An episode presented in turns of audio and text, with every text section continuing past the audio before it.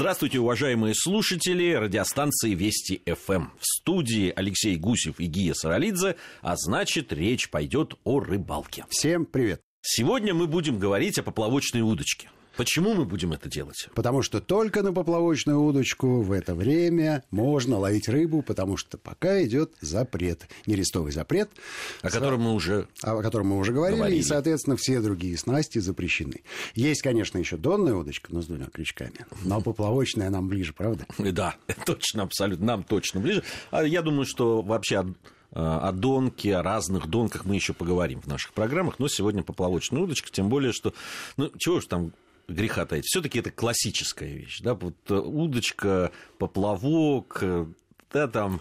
Э, Тихий прудик, Тихий прудик, раннее утро, ни ветерка, гладь воды, и ты внимательно смотришь, дрогнет поплавок или нет. И вот когда он дрогнет, тогда и сердце рыбака дрогнет, и дальше Но это ты сейчас события. идеальный описал. Конечно, а на самом деле снятся ровно такие сны. Да. Вряд ли кому-то снятся, снятся сны, когда ветер. на глади воды ветер, поплавка не видно и ни одной рыбы.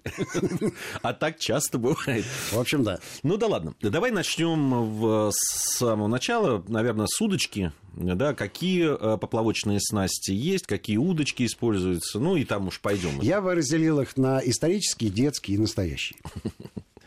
Потому что исторически, конечно, поплавочная удочка появилась не первой, что греха таить. Да, скорее всего, это было копье, которое потом трансформировалось в острогу. И, конечно же, лук со стрелами но вряд ли кто-то специально изобретал удочку, потому что это целая заморочка для головы.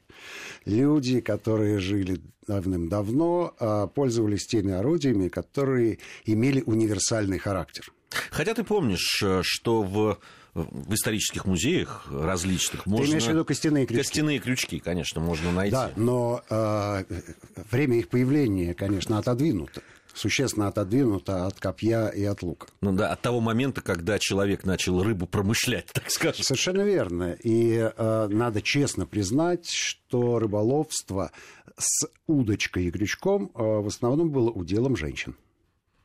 Потому что мужики были на охоте, на одной рыбе, конечно, не прокормишься, но все зависит от региона.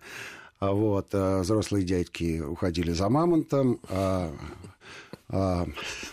маленькие дядьки ловили рыбу, ну и, конечно, женщины им помогали.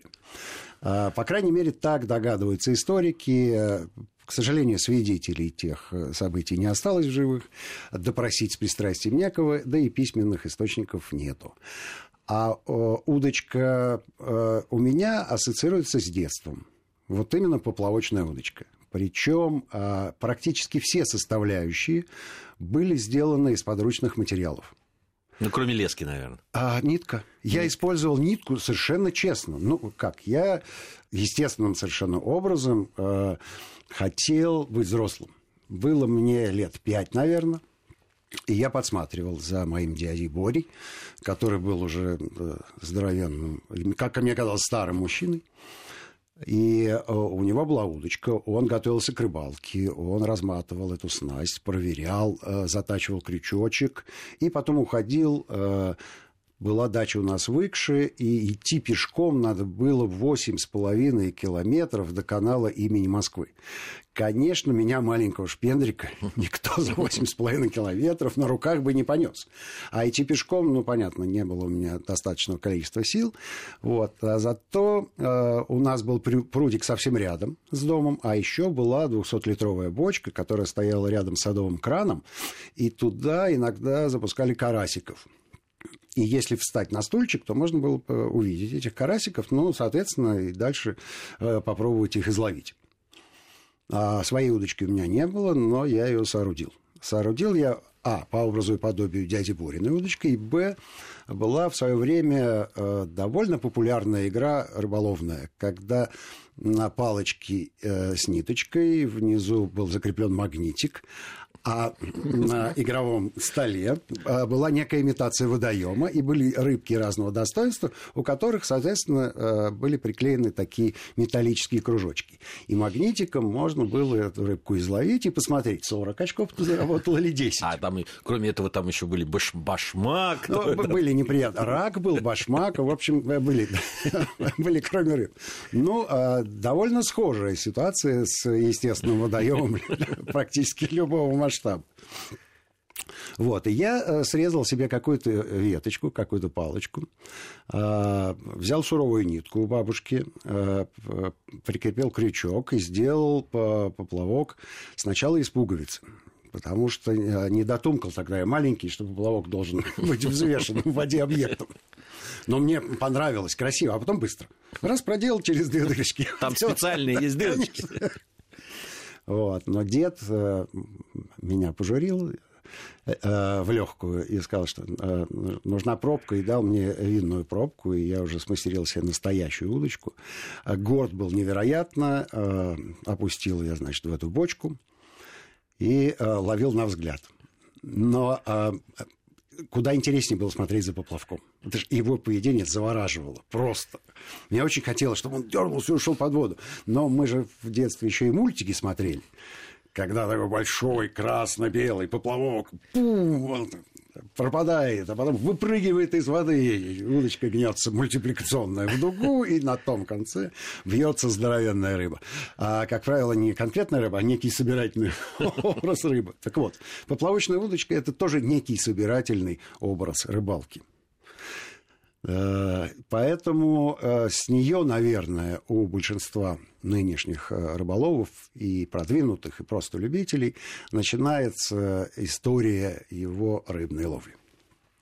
А потом я сделал удочку уже посерьезней. Подсказали мне, что надо использовать лещину. Это лесной орех. Определенным образом надо снять шкуру, шкур, кожу кору с дерева, вымочить, потом высушить. И получается довольно серьезное удилище. Ну, а, естественно, длина невелика. Да? Ну, мальчишки, которые сам ростом метр. В общем, двухметровое удилище – это серьезное дело. Выдали мне и леску, и поплавок, такой а, записной э, для наших времен – а было два вида поплавков, они были сделаны из пластмассы. Из пластмассы.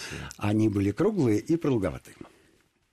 И даже продавались целые наборчики такие, где уже и леска, и крючочек. Вот и у меня первое именно с таким, да, был. Вот я купил такое мотовильце, привязал тоже к палочке, вот такая первая моя была удочка. Да, проблема этой удочки была в том, что леска там была одна и та же. То есть до, до самого крючка не было понятия поводок, но, естественно, снасть была грубоватая.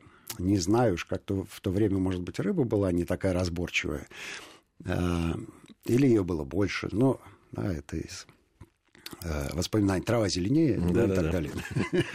И целый ряд ассоциаций. Но караси, между прочим, отличные ловились вот на эту Рыба клевала, самодельную удочку. могу сказать. Рыба клевала, и в возрасте 10 лет а, да, а, была, была еще одна маленькая подробность. Я удочку усовершенствовал.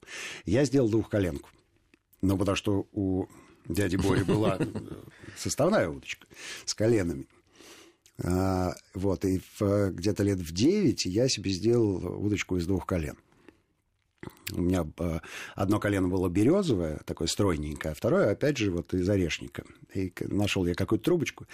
Ну, а люди, которые жили в то время, помнят, что со всеми этими комплектующими было довольно сложно.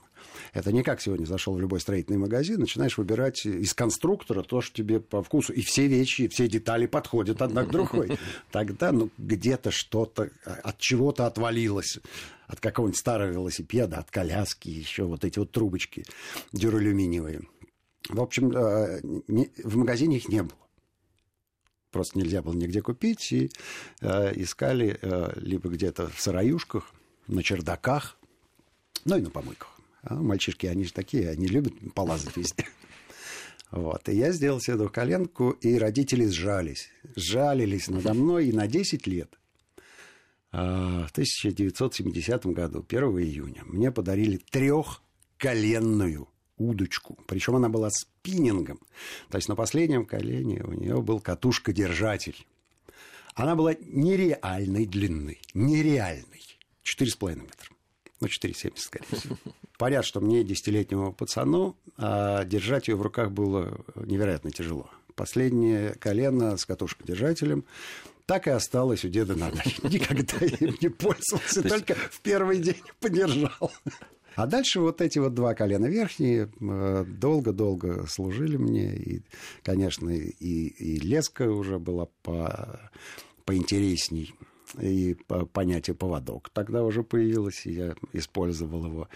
И э, чувствительность поплавка. В общем, на эту удочку я поймал карася э, золотого грамм на 800. Вот это было вот это было, да. Такие дела. Да. Э, ну что ж, такой исторический экскурс у нас был личный. да, лич, из личного опыта Алексея. Это мемуар. Мемуар, да. Э, первая часть нашей программы уже подходит к концу постепенно. Э, во второй части мы поговорим о тех удочках, которые сейчас есть, наверное, как их оснащают, да. Да, оснастки, да. как подбирать, тем более, что при тех возможностях, которые сейчас нам дают те же рыболовные магазины, э, и при том разбросе цен, которые существуют на удочки, и там с глухой оснасткой, и для дальнего заброса, угу. и так далее. Вот мы как раз об этом, э, думаю, поговорим в следующей ну, о насадках, части. О насадках. Если успеем. Это боюсь, что, боюсь, что такими темпами вряд ли.